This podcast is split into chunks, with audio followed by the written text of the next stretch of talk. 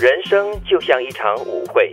教会你最初舞步的人，却未必能够陪你走到散场。嗯，首先让我想到的，当然就是我们的老师，嗯我们的父母，，对，这些就是最初陪我们一步一脚印的，慢慢学会就是站稳，然是后呢，一步一步走的人。对，教会你最初舞步的人，却未必能够陪到你走到散场，感觉好像有点悲，但是这是真实的但。但是我觉得它是一个很重要的提醒。嗯，就是我们要永远记得陪伴我们的这些人，给了我们最初力量的这些人，然后一直怀抱一个感恩。就算到最后他不在我们的身边，我们还是要用最最好的方式来想念他。嗯，对，说到这舞会啊，就让我联想到它好像是一个人生的缩影。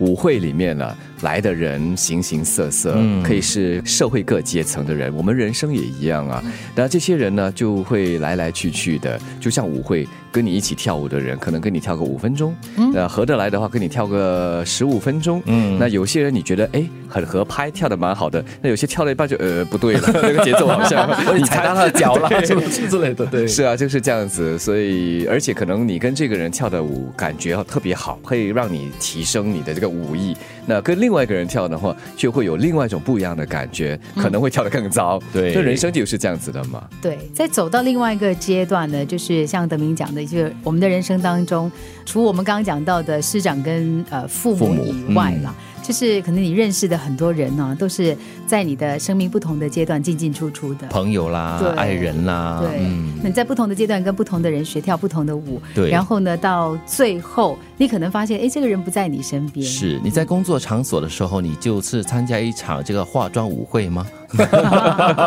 你戴着面具做人吗？其实也不一定了，你要看你的工作性质是怎么样的。有时候，是啊，一场舞会，呃，可能一下子你跳的是热舞，一下子你跳的是三八舞，再来的话就是华尔兹，所以是好像我们的生命中啊，有时是让你特别兴奋的，有些就是特别平静的，是起起落落。对，你可以展现各种不同面向的自己哈、嗯但是我觉得，作为一个人，不用太过纠结于就是，嗯，那个最初教会你舞步的人，是不是可以陪你走到最后？嗯，就好像周华健的《最后圆舞曲》这样子，嗯感觉你转啊转啊转啊转的，转到最后呢，可能那个人已经不见掉嗯了，可是你就在这个舞场的中央，有点茫然所失的感觉。继续跳就会有舞伴出现的哎意思。对对对对 对，总会有那个缘分出现不的。过你说转啊转啊，有时啊，同样的一个舞者会再转回来。我不是看以前的那些呃西方的宫廷剧对嘛，他就你跟这个舞伴跳跳了一下子，他们就要换舞伴嗯嘛。对对对对那对可能换着换着，最后换了一圈回来，哎，他又回到了你的这个成为了你的舞伴。那我们人生也是这样子啊。对对对对对可能在人生的初期我碰到了你，那么失散十几二十年之后呢，到了人生的末端又重逢，有一些那也是交蛮集有哈趣的。对 现在因为对 Facebook 的关系，很多人听到这一段会很有感触。是，因为他们可能跟很多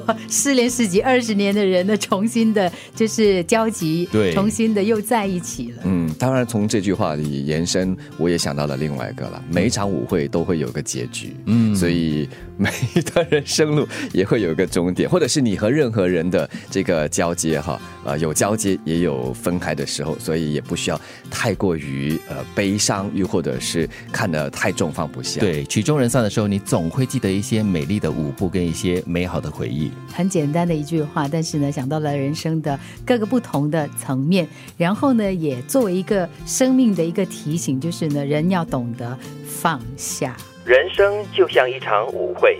教会你最初舞步的人，却未必能够陪你走到散场。